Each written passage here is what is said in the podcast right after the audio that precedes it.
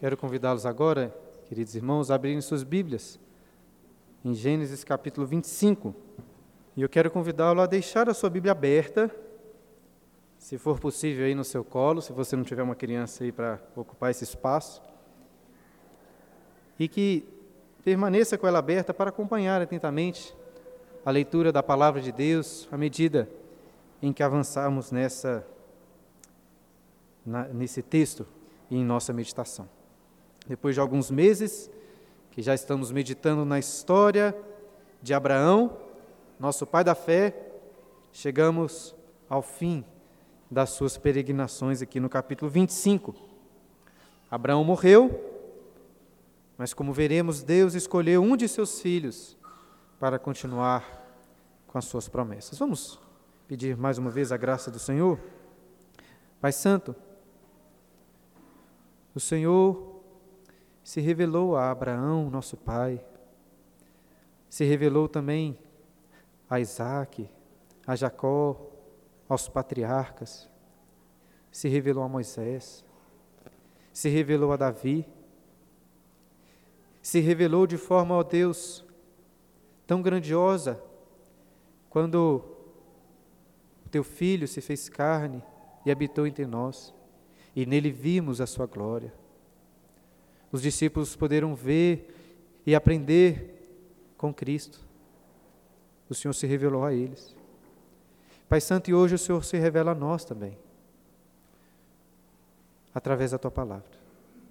E pedimos que, pelo teu Santo Espírito, o Senhor fale conosco, em nome de Jesus. Amém. Poucos temas geram mais controvérsia entre os evangélicos do que a doutrina que envolve predestinação, eleição e livre arbítrio. Ouvi um pastor contando uma história fictícia de uma igreja que estava muito dividida sobre esse assunto e decidiu fazer um debate, separando os dois lados da discussão. O, entre aspas, time da predestinação e o time do livre arbítrio. Um pobre rapaz, meio perdido nessa discussão, chegou na igreja e acabou indo para o time da predestinação. E chegando lá, lhe perguntaram assim: Quem que lhe enviou para cá? Ele respondeu: Ninguém. Eu vim pelo meu próprio livre-arbítrio. Os defensores da predestinação não aceitaram essa resposta e forçaram o rapaz para ir ao outro lado. E chegando ali então no time do livre-arbítrio, lhe perguntaram por que estava ali, e ele respondeu: Olha, eu fui forçado a vir para cá contra a minha vontade. Eles também não gostaram dessa resposta, aquele pobre rapaz ficou sem um time nessa discussão. Essa história boba ilustra bem um entendimento equivocado que muitas pessoas, de ambos os lados da discussão, possuem sobre a predestinação e o livre-arbítrio. Alguns pensam assim: olha, já que Deus é soberano sobre todas as coisas que existem, sobre tudo o que acontece, então o homem não possui nenhuma liberdade de escolha. Por outro lado, alguns pensam que, já que o homem possui liberdade de escolha, então Deus não pode ser completamente soberano sobre a vontade humana. Então, como resolver essa aparente tensão entre a soberania de Deus e a liberdade barra responsabilidade humana.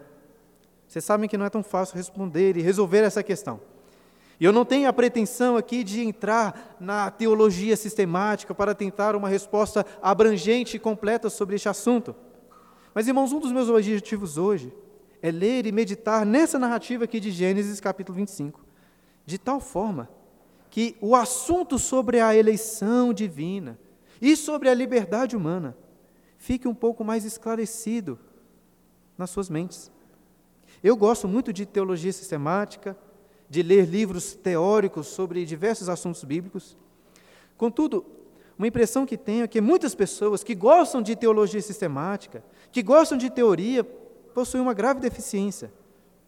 São pessoas que não gostam de histórias e de narrativas. Eu leio muitas histórias e contos para os meus filhos e para mim mesmo, porque acredito que as narrativas dão condições muito melhores para entendermos a teoria de uma forma geral. Eu entendo que Deus pensa dessa forma também, porque Ele se revela a nós, na grande maioria das vezes, através de histórias. A Bíblia não é primariamente um livro de teologia sistemática.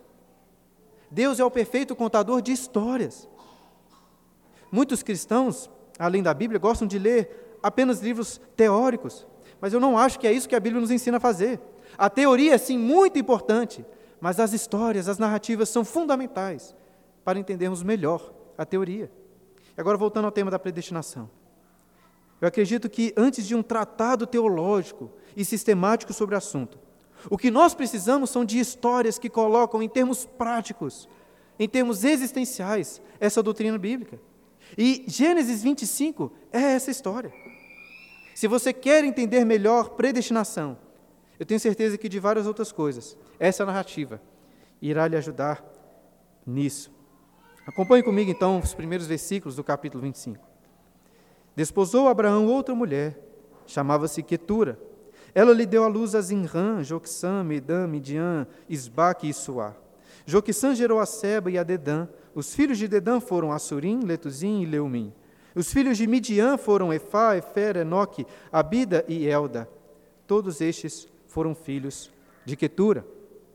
Muitos de vocês talvez não, não se lembrassem dessa informação, mas além de Sara e de Agar, Abraão teve outras mulheres, entre elas Quetura. E o versículo 1 pode até talvez te levar a crer que Quetura foi uma nova esposa de Abraão, no lugar de Sara. No entanto, o versículo 6 começa a indicar que Quetura, na realidade, era apenas uma concubina, como as demais. Além disso, depois você pode conferir, lá em 1 Crônicas, capítulo 1, versículo 32, fica claro que Quetura era concubina de Abraão.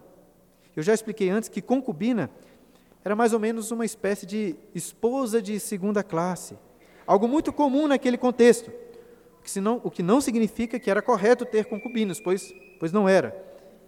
Inclusive, a maioria dos comentaristas, que eu pesquisei pelo menos, acredita que Abraão tomou Quetura por concubina antes mesmo de Sara morrer. Isso porque o verbo aí desposou pode também ser traduzido por tinha desposado. E nem sempre as narrativas em Gênesis estão em ordem cronológica. E além desses pontos, uma das ênfases em Gênesis foi que Abraão teve extraordinariamente um filho na sua velhice, Isaac. Veja, se Abraão já era muito velho quando teve Isaac, seria um pouco estranho, 40 anos depois, ele ter mais seis filhos com outra mulher. Por outro lado, existem também bons argumentos para defender que Abraão desposou Quetura somente após a morte de Sara, e eu não vou entrar nessa discussão. É claro que isso faz muita diferença na vida de Abraão, porque se ele tomou outra concubina enquanto Sara era viva, isso seria mais uma marca escura na sua história. No entanto, acho que para o nosso objetivo, isso não faz tanta diferença. Porque o propósito de Moisés nesses versículos é justificar aquela mudança que Deus fez ao nome de Abraão.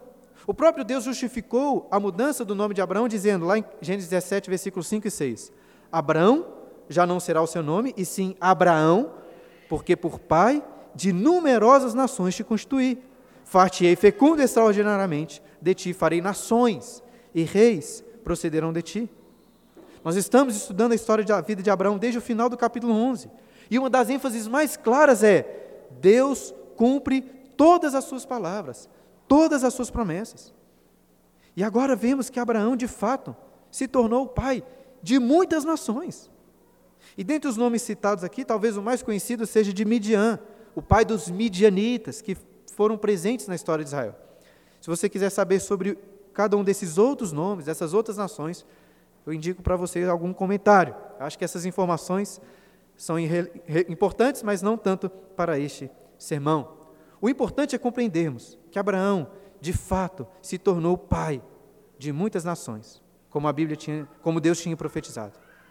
Mas mais importante ainda é entender aquilo que Paulo disse em Romanos 9, o texto que nós lemos, que de todos os filhos, de todas as nações, de todos os descendentes, Deus escolheu apenas Isaac, apenas a nação de Israel. o filho da promessa. Olha o que o texto continua dizendo no versículo 5. Abraão deu tudo o que possuía a Isaque. Porém, aos filhos das concubinas que tinha, deu ele presentes. E ainda em vida os separou de seu filho Isaque, enviando-os para a terra oriental.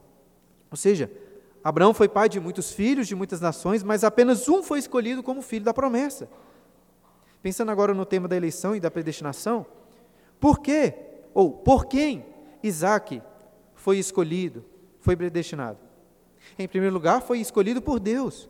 Mas ao mesmo tempo, note aí no texto a responsabilidade, a escolha de Abraão, porque ele também definiu Isaac como seu único herdeiro, enquanto os filhos da concubinas, mesmo recebendo presentes, foram, assim como Ismael, separados de Isaac e enviados por Abraão para a terra oriental.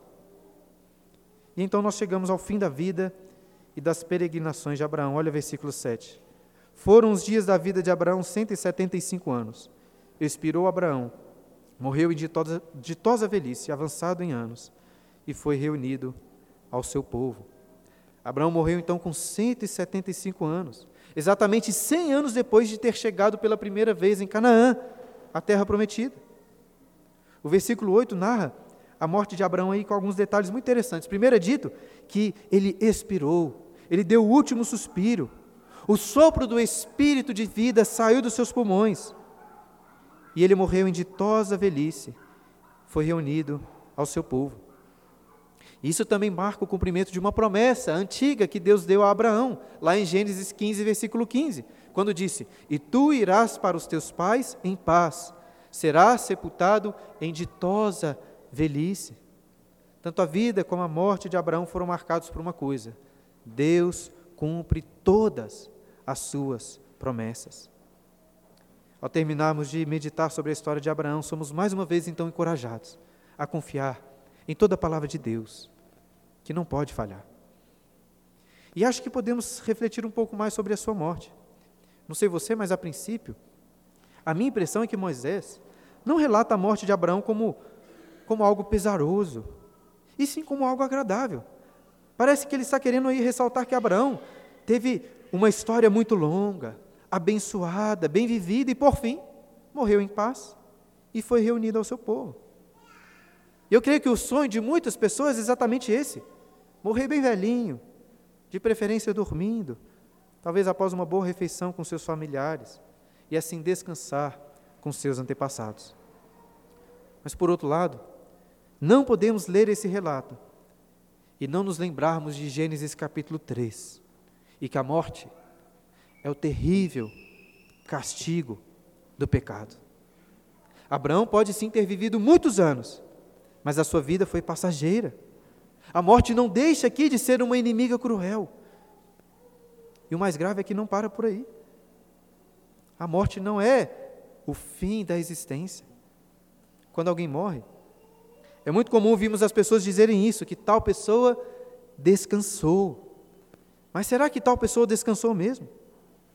No caso aqui de Abraão, realmente o texto parece indicar que ele descansou. E nós sabemos que sim, ele descansou com o Senhor. E como que sabemos disso? Por causa da fé que Abraão tinha na promessa de um redentor que viria para esmagar a cabeça da serpente. Quando morre um crente, como Abraão, ainda que possamos chorar muito, nós podemos dizer que pela graça ele descansou e foi reunido ao povo de Deus. Mas o que dizer em relação aos milhões de pessoas que morrem sem fé na salvação em Cristo. Eles não descansaram. Muito pelo contrário. É um tormento eterno, terrível. E eu sei que é muito duro pensar sobre o inferno, pensar sobre o castigo eterno de Deus. Mas, como eu disse antes, a história de Abraão nos encoraja a confiar em toda a palavra de Deus que não pode falhar. Isso se aplica às promessas de bênção, de salvação, mas se aplica também às palavras de juízo eterno. E Deus é muito claro em falar sobre o inferno de fogo, sobre todos os pecadores que estão, que não estão em Cristo. E esse, irmãos, é um dos motivos pelos quais a discussão sobre eleição e predestinação é tão calorosa. Porque como que Deus, sendo soberano, pode predestinar alguém para este castigo tão terrível? Isso parece injusto para muitas pessoas. E nós vamos falar sobre, um pouco sobre isso daqui a pouco. Mas antes precisamos terminar de ler aí o relato da morte de Abraão. Como disse, o propósito mais importante dessa parte do texto é nos mostrar que de todos os filhos de Abraão, Deus escolheu abençoar Isaac. Olha o versículo 9. Sepultaram-no Isaac e Ismael, seus filhos, na caverna de Macpela, no campo de Efron, filho de Zoar, o Eteu, fronteiro a Manre, o campo que Abraão comprara aos filhos de Et. Ali foi sepultado Abraão e Sara, sua mulher. Depois da morte de Abraão, Deus abençoou a Isaac, seu filho. Isaac habitava junto a Beer Laai Roy. Enterros costumam reunir familiares que antes estavam muito distantes. E foi o que aconteceu aqui. Isaac e Ismael se reuniram para enterrar o pai naquela caverna que Abraão tinha comprado para enterrar Sara e que era um símbolo da fé de Abraão na promessa que a sua descendência herdaria aquela terra. Mas qual descendência herdaria aquela terra? Não a descendência de Ismael, e sim a descendência de Isaac. Como o versículo 11 enfatiza, depois da morte de Abraão, Deus abençoou a Isaac. E com isso, Moisés está mostrando que Isaac é o herdeiro das promessas da aliança de Deus. A tocha da aliança da graça passou de Abraão para Isaac. E o que aconteceu com Ismael? É o que o texto continua a mostrar, versículo 12. São essas as gerações de Ismael, filho de Abraão, que Agar, egípcia, serva de Sara, lhe deu à luz. E estes os filhos de Ismael pelos seus nomes, segundo o seu nascimento. O primogênito de Ismael foi Nebaiote, depois Kedar, Abideel, Mibsão, Misma, Dumar, Massá, Haddad, Tema, Getur, Nafis e Quedemar. São estes os filhos de Ismael, e estes os seus nomes pelas suas vilas e pelos seus acampamentos, doze príncipes de seus povos. E os anos da vida de Ismael foram 137, morreu e foi reunido ao seu povo. Habitaram desde Avilá até Sur, que olha para o Egito, como quem vai para a Síria. Ele se estabeleceu fronteiro a todos os seus irmãos. Se os primeiros seis versículos do capítulo 25, né, antes da morte de Abraão, servem para mostrar que Deus cumpriu a sua promessa, de que Abraão seria o pai de numerosas nações. Agora, os versículos 12 a 18 revelam que Deus cumpriu outra promessa, a promessa em relação a Ismael, feita também a Abraão lá em Gênesis capítulo 17, versículo 20, quando Deus disse: Quanto a Ismael, abençoá-lo-ei, falo-ei fecundo e multiplicarei extraordinariamente. Gerará doze príncipes, e dele farei uma grande nação. Outra palavra de Deus que também é cumprida nesse texto é a palavra de Deus dada a Agar, mãe de Ismael, lá no capítulo 16, versículo 12, quando Deus disse: Ele, né, Ismael, será entre os homens como um jumento selvagem. A sua mão será contra todos e a mão de todos contra ele, e habitará fronteiro a todos os seus irmãos. Ismael não foi o herdeiro da aliança, pelo contrário. Ismael desprezou o filho da promessa. E os seus descendentes continuaram como inimigos dos filhos de Isaac. Ismael não foi enterrado naquela caverna de Macpela, porque essa estava reservada apenas aos herdeiros da aliança. Ainda assim, por causa de Abraão, Deus também cuidou de Ismael. Quando estudamos o capítulo 21, fiz questão de mostrar que Deus também abençoa nessa terra aqueles que o desprezam. E é por isso que não podemos achar que bênçãos terrenas são um sinal evidente do agrado de Deus com as nossas vidas porque os ímpios também prosperam nessa terra, até muitas vezes mais do que os crentes. Eu acho até que, de certa forma, podemos fazer essa comparação entre Ismael e Isaac. Olha só o que diz os versículos seguintes. Versículo 19. São estas as gerações de Isaac, filho de Abraão. Abraão gerou Isaac. Era Isaac de 40 anos quando tomou por esposa Rebeca, filho de Betuel, o arameu de Padã Arã, e irmã de Labão, o arameu. Isaac orou ao Senhor por sua mulher, porque era ela era estéril. E o Senhor lhe ouviu as orações. E Rebeca, sua mulher, concebeu. No capítulo anterior, capítulo 24, vimos Rebeca saindo de casa animada com seu casamento, seu casamento com Isaac, recebendo dos seus familiares a bênção de ser a mãe de milhares de milhares. Contudo, o tempo passou e essa expectativa de Rebeca parece ter sido frustrada. Veja, Enquanto Ismael foi muito abençoado, não teve nenhum problema em produzir doze filhos, doze príncipes. Isaac, o filho da promessa, não conseguia ter nenhum filho, porque Rebeca era estéril. E olha, nós também vimos no capítulo anterior que claramente Deus escolheu Rebeca para ser esposa de Isaac e coordenou todas as coisas para que este casamento acontecesse. E a pergunta para nós é: por que será que Deus, mais uma vez, escolheu, predeterminou uma mulher estéril para ser a matriarca do seu povo? Veja, irmãos, existem algumas coisas misteriosas sobre a eleição de Deus. Contudo, uma das coisas que a Bíblia deixa muito claro é que Deus não costuma escolher os mais fortes. Ele não escolhe aqueles que, aos olhos humanos, tinham melhores condições para cumprir as suas promessas. Pelo contrário, Deus escolhe os fracos. Ele escolhe mulheres estéreis. Por quê? Veja, todo filho é uma dádiva de Deus.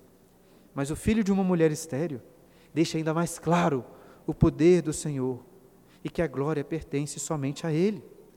O apóstolo Paulo deixa essa ideia muito clara quando ele vira para os crentes lá da cidade de Corinto crentes que estavam se soberbecendo, e diz lá em 1 Coríntios capítulo 1, versículo 26, Irmãos, reparais, pois, na vossa vocação, na vossa eleição, visto que não foram chamados muitos sábios segundo a carne, nem muitos poderosos, nem muitos de nobre nascimento, pelo contrário, Deus escolheu as coisas loucas do mundo para envergonhar os sábios, e escolheu as coisas fracas do mundo para envergonhar as fortes. E Deus escolheu as coisas humildes do mundo e as desprezadas, e aquelas que não são, para quê? Para reduzir a nada as que são, a fim de que ninguém se vanglorie na presença de Deus. Deus escolheu Rebeca, uma mulher fraca, uma mulher estéril, para ser a mãe do seu povo.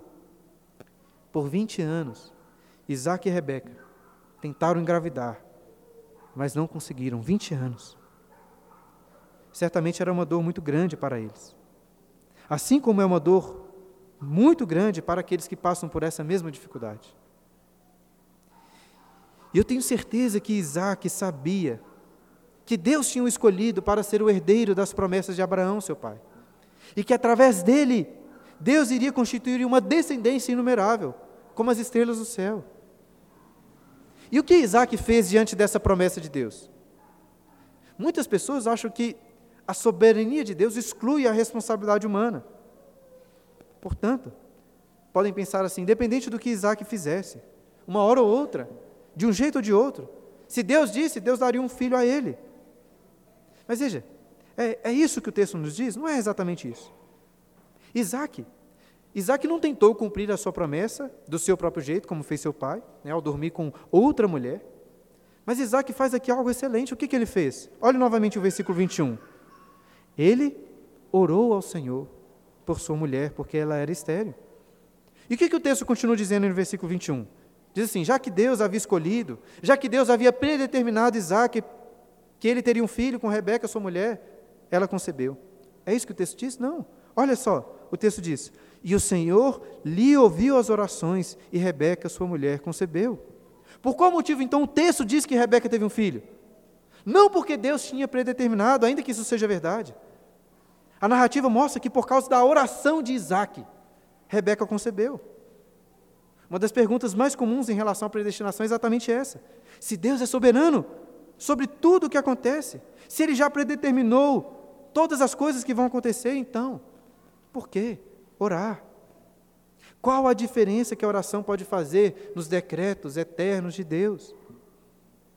Infelizmente, não são poucos os do, entre aspas, times da, time da predestinação que acreditam que a oração, de fato, não pode fazer diferença sobre o que vai acontecer, já que Deus predeterminou todas as coisas. Talvez alguém aqui pense dessa forma. No entanto, no entanto, não é esse o entendimento bíblico, como acabamos de ler aqui na oração de Isaac. Alguns chegam a dizer que devemos orar apenas por obediência a Deus, que nos ensina a orar, ou então para que possamos aprender a depender de Deus. Tudo isso é verdade, mas a Bíblia não para por aí. Eu gosto muito da forma como Tiago fala sobre a oração lá na sua carta. Eu já falei sobre isso algumas vezes aqui na igreja. Tiago vira para os seus leitores e diz assim, lá em Tiago capítulo 4, versículo 2: Vocês não têm nada E por que vocês não têm nada? Porque Deus predeterminou assim? Não. Tiago diz: porque vocês não pedem. E mais, Tiago continua: quando vocês pedem, vocês não recebem. E por que não recebem? Porque Deus não predeterminou? Não, errado. Tiago diz: porque vocês pedem mal para se esbanjarem em seus prazeres. Conseguem perceber o que eu estou querendo mostrar? A Bíblia não apresenta a soberania de Deus ou a predestinação dessa forma. Olha, Deus predeterminou todas as coisas, então as suas orações, as suas ações não fazem nenhuma diferença. Não é assim. Não é isso que a Bíblia diz. Como entender então? Agora, apropriando um pouco da teologia sistemática, devemos entender o seguinte: de fato, Deus é soberano e determinou todas as coisas. Contudo, Deus não decretou apenas os fins, como decretou os meios para esses fins. Ele determinou que Rebeca teria um filho, mas determinou também que Isaac iria orar por este filho e que por causa dessa oração, Rebeca iria engravidar. Nós não temos como olhar para a história como Deus olha, porque Deus é eterno, Ele está fora do tempo, fora do espaço. A perspectiva que nós podemos ter, e é a perspectiva que a Bíblia nos apresenta, é uma perspectiva temporal, de causas e consequências. Então devemos pensar: eu não orei, ou então eu orei mal para esbanjar meus prazeres, e por isso Deus não concedeu o que eu queria. Não porque Deus não predeterminou. Ou então devemos dizer: Eu orei, eu confiei em Deus e por isso Ele ouviu e atendeu a minha oração. É exatamente isso que Moisés está dizendo nessa história. No versículo 21, Isaac orou ao Senhor por sua mulher, porque ela era estéreo. E o Senhor lhe ouviu as orações. E Rebeca, sua mulher, concebeu. E veja que Deus foi tão gracioso com Rebeca. Rebeca antes não conseguia produzir nenhum óvulo sequer. Mas agora ela produziu não só um, mas dois óvulos, já que não eram aqui univitelíneos. E concebeu dois filhos. Olha o versículo 22. Os filhos lutavam no ventre dela. Então disse: Se é assim, por que vivo eu? E consultou ao Senhor. Nenhuma gestação é fácil. E algumas mulheres costumam sofrer mais do que as outras, né? Algumas aqui têm, infelizmente, essa experiência. Mas pense como deve ter sido difícil a gravidez de Rebeca. A Clara, minha esposa, casou com o desejo de ter gêmeos, mas esse sentimento mudou logo na primeira gestação. Não deve ser fácil. E no caso de Rebeca, ela tinha dois filhos que ficavam lutando ali dentro da sua barriga. Eu não sei exatamente o que estava acontecendo, mas devia ser um incômodo muito cruel, uma dor muito grande, porque olha o que ela chega a dizer: se é assim, por que vivo eu? Ou seja, é melhor morrer do que continuar com esse sofrimento. Não sei se tem algumas mães que às vezes pensam assim quando estão sofrendo tanto. E eu também não sei se ela ficou aqui murmurando por causa de dor, como geralmente nós fazemos, reclamando. Se ela fez isso, o texto não diz. O texto diz que ela fez o quê? Ela consultou ao Senhor. E eu também não sei como que ela fez essa consulta. Talvez ela era uma profetisa também, como os demais patriarcas, né, com quem Deus costumava falar. Mas, de toda forma, o fato é que Deus respondeu Rebeca, no versículo 23. Respondeu-lhe o Senhor: Duas nações há no teu ventre, dois povos nascidos de ti se dividirão. Um povo será mais forte que o outro, e o mais velho servirá ao mais moço. Essa resposta provavelmente está aí com um recuo na sua Bíblia, como se fosse um texto poético. E está assim porque, de fato, na língua hebraica, esse verso apresenta uma estrutura literária muito clara. E possivelmente era, essa era uma profecia bem conhecida que as pessoas sabiam de cor. E é assim, irmãos, porque essa profecia é muito importante para o povo de Israel. Deus está explicando que para Rebeca que o conflito no ventre dela era um preanúncio do que viria, pois do seu ventre nasceriam dois homens que seriam os pais de grandes nações que iriam se dividir.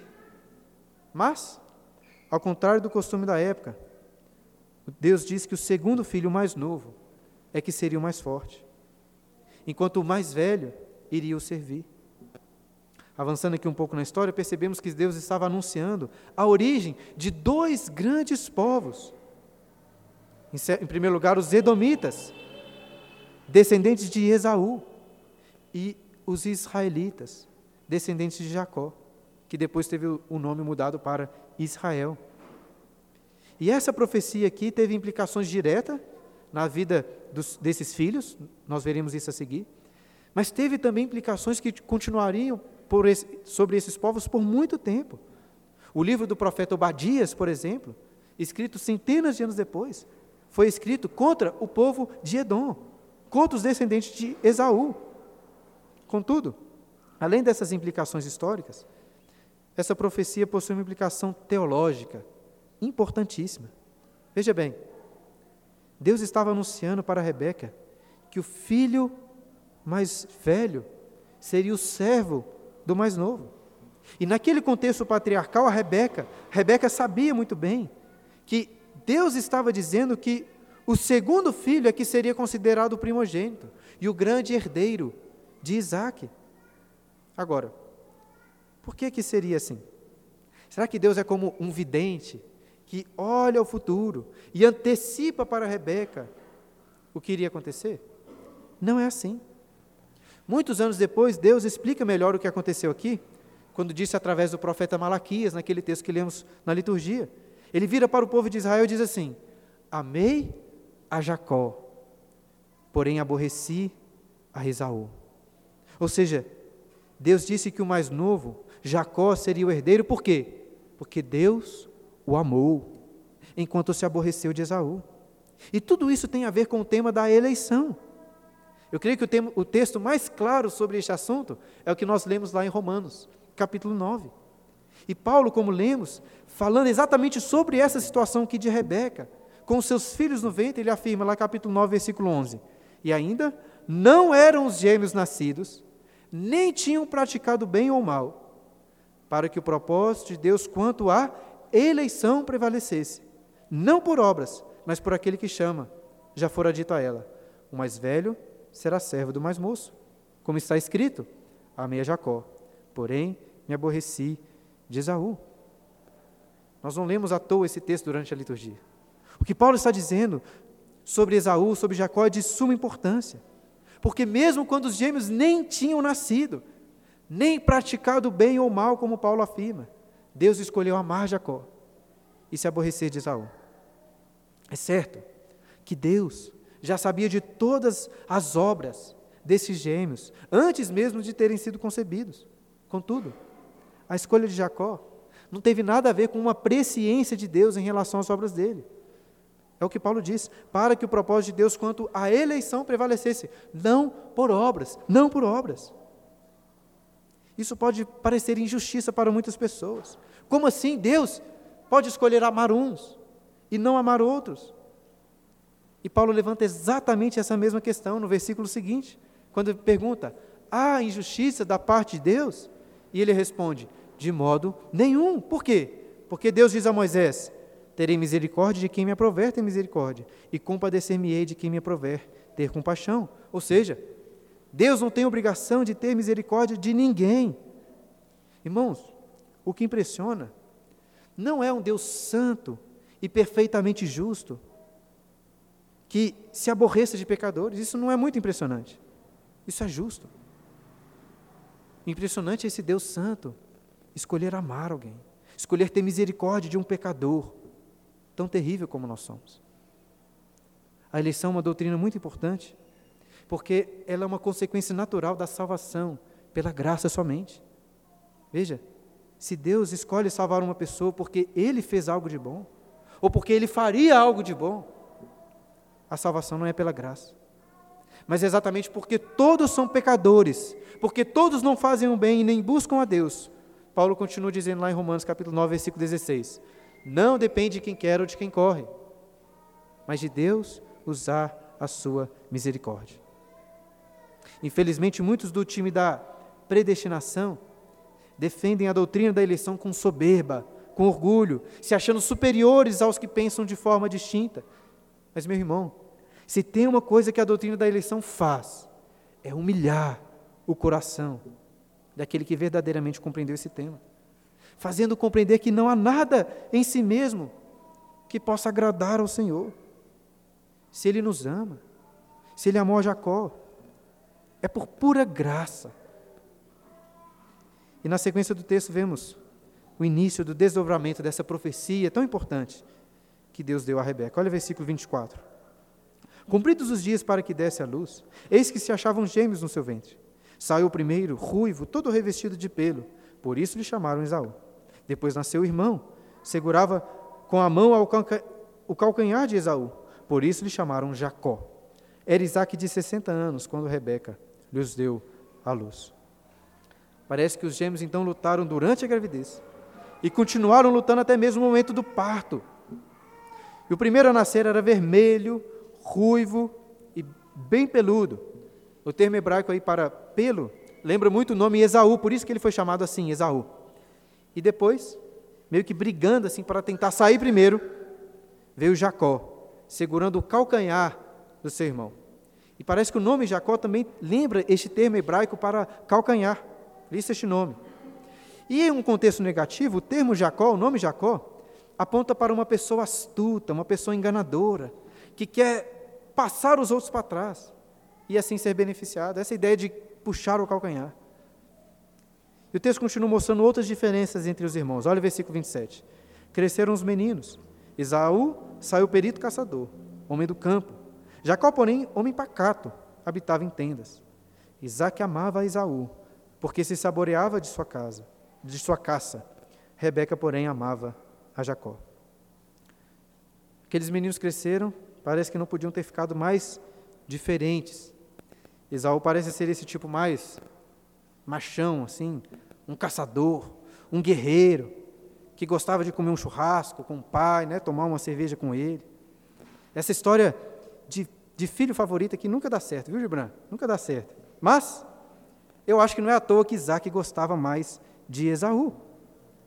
Eu confesso que também, pelo menos a princípio, gosto mais de Esaú, cara do churrasco. Jacó já era um homem mais pacato, homem refinado, homem que gostava de ficar em casa. Veja, enquanto Saul, desculpa, enquanto Esaú devia ser aquele cara que saía e deixava tudo sujo, tudo bagunçado, que não é muito de conversar com a mãe, Jacó devia ser aquele cara mais organizado, que gostava de conversar. Acho que é por isso que ele era o favorito da mãe. E este triste favoritismo dos pais terá uma relevância maior lá quando estudarmos o capítulo 27. Leremos nos próximos versículos o, o primeiro passo a, para se cumprir aquela profecia de que o mais velho serviria o mais moço. Olha o versículo 29. Tinha Jacó feito um cozinhado, quando esmorecido veio do campo Esaú e lhe disse: Peço-te que me deixes comer um pouco desse cozinhado vermelho, pois estou esmorecido. Daí chamar-se Edom. Isaú era o cara do churrasco, mas Jacó parece que gostava mais de um cozinhado. E certo dia, quando Esaú voltou, esmorecido do campo, ele pediu para Jacó um pouco do cozinhado vermelho que ele tinha feito. O termo vermelho em hebraico lembra muito o nome Edom. E essa história foi tão marcante que a partir de então Isaú ficou chama sendo chamado de Edom, o vermelho. Acho que o fato dele ser ruivo também ajudou a pegar né, esse, esse apelido. E como Jacó era o astuto, sempre querendo tomar a frente, como lemos, ele não perdeu a oportunidade para tirar proveito dessa situação e conseguir para si o direito de progenitura. Como eu já disse antes, esse direito dizia respeito a uma herança muito maior e também dizia respeito à liderança patriarcal da família. Olha o versículo 31. Disse Jacó: Vende-me primeiro o teu direito de progenitura, de primogenitura. Ele respondeu: Estou a ponto de morrer. De que me aproveitará o direito de primogenitura? Eu imagino que não deve, não devia naquela época ser muito fácil preparar outra comida. Né? Certamente não tinha iFood para o Esaú pedir. E ele devia estar com muita fome mesmo. E não abre mão de comer aquele cozinhado vermelho. No entanto, é muito difícil de acreditar que ele realmente estava prestes ou a ponto de morrer. Eu digo isso porque, assim como Esaú, nós também somos tentados a supervalorizar os nossos sofrimentos. Quantos de nós, ao passarmos por uma chateação, não achamos assim que somos as pessoas mais miseráveis de todas? Quantos de nós, depois de uma semana muito intensa de trabalho, não achamos assim que somos os mais cansados do mundo, como se só, só a gente tivesse cansado? Não são poucos os que, por causa da fome ou do cansaço, usam desculpas quando fazem algo errado. E geralmente é assim. A fome, o cansaço, as chateações nos deixam mais propensos a cair na tentação, ainda que isso não seja uma desculpa. E foi isso que aconteceu com Esaú, olha o versículo 33. Então disse Jacó: Jura-me primeiro. Ele jurou e vendeu o seu direito de progenitura, primogenitura a Jacó. Esaú errou, mas eu acho que o texto não exalta aqui Jacó como um herói, nem mesmo como alguém inocente. Veja, pelas leis do livre mercado, Jacó fez uma transação justa, mas moralmente, creio que ele errou ao tentar se aproveitar dessa situação para passar na frente do seu irmão. E Jacó não vai parar com esses enganos, pelo menos não até Deus tratar o seu coração, fazendo passar por este mesmo remédio amargo, sendo também enganado. Isso nós veremos nos próximos capítulos. Mas ressaltar a falha de Jacó, irmãos, serve para evidenciar mais uma vez que a salvação não é pelas obras, é somente pela graça de Deus. Agora, apesar do erro de Jacó, a condenação do texto não está sobre ele, mas sobre Esaú, versículo 34. E assim o capítulo termina. Deus pôs, deu, pois Jacó a Esaú pão e o cozinhado de lentilhas. Ele comeu e bebeu, levantou-se e saiu.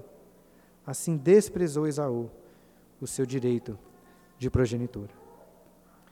Eu acho a narrativa desse versículo aqui muito deprimente. Ele comeu e bebeu, levantou-se e saiu. Por um lado, essa descrição assim, fria, sem graça, ressalta o desprezo de Esaú pelo seu direito de progenitura. Veja que a eleição de Deus, irmãos, não exclui a responsabilidade humana. Por que, que Esaú foi condenado? Porque ele não foi eleito? Isso é verdade, mas não é bem isso que o texto diz.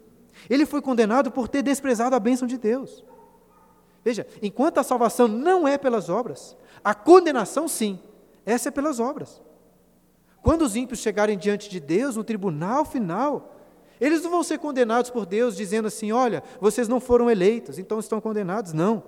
Eles serão condenados porque desprezaram o seu Criador e viveram em pecado. Agora, ao mesmo tempo que esse texto ressalta o desprezo de Isaú, veja que ele parece mostrar o vazio, a futilidade dessa atitude dele. Eu tenho a impressão que, quando ele viu inicialmente aquele cozinhado vermelho, Isaú tinha um pouco de esperança, talvez, de encontrar alguma carne cozida ali. Ele gostava de carne. Mas parece que ele descobriu que era só um cozinhado de lentilhas. Encontramos aqui, irmãos, um belo retrato do pecado. Quer dizer, encontramos aqui um feio, mas muito pertinente retrato do que é o pecado. Nós buscamos algo pecaminoso, na esperança daquilo trazer alegria e satisfação, mas saímos vazios.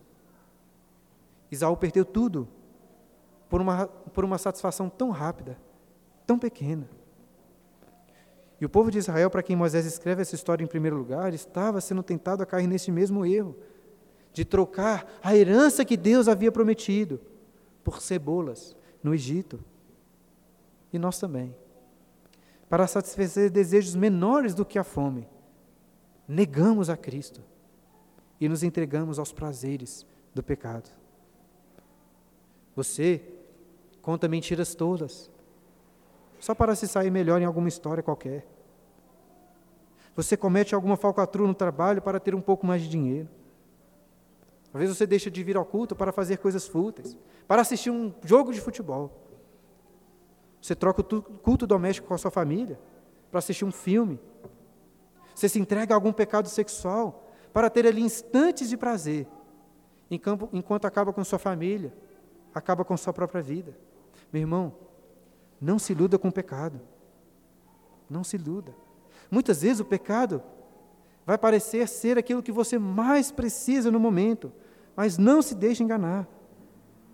Quando você está passando por um sofrimento muito grande, uma angústia, ou, ou então quando você está muito cansado, ou até quando você está com muita fome, você vai ouvir a sua carne dizendo assim: você merece pelo menos um pouquinho de pecado.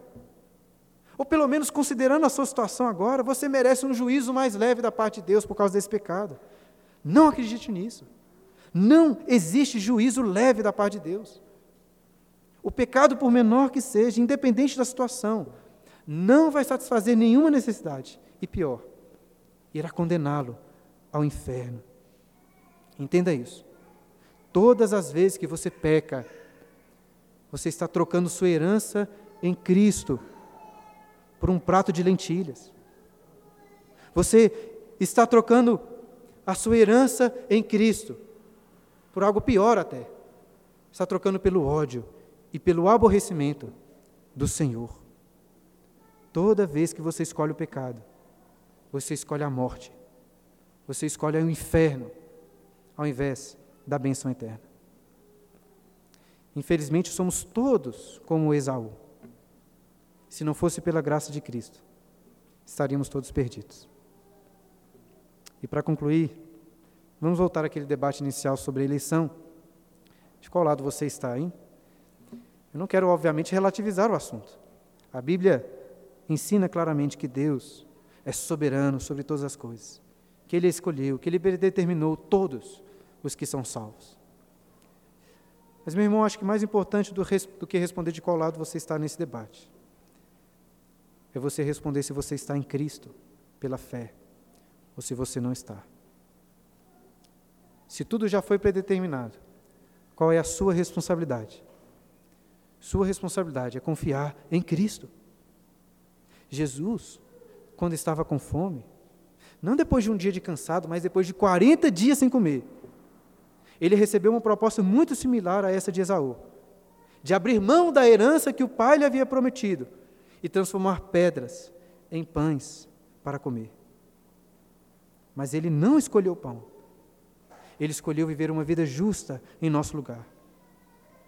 Ele não escolheu um cozinhado vermelho de lentilhas. Ele escolheu o cálice vermelho do inferno e da ira de Deus em nosso lugar. Portanto, como Jacó, se agarre no calcanhar. Mas não no calcanhar de Esaú ou de qualquer outra pessoa para deixá-la para trás. Se agarre no calcanhar com sangue vermelho de Cristo, que foi ferido pela serpente e morreu em seu lugar, para que você recebesse a herança eterna.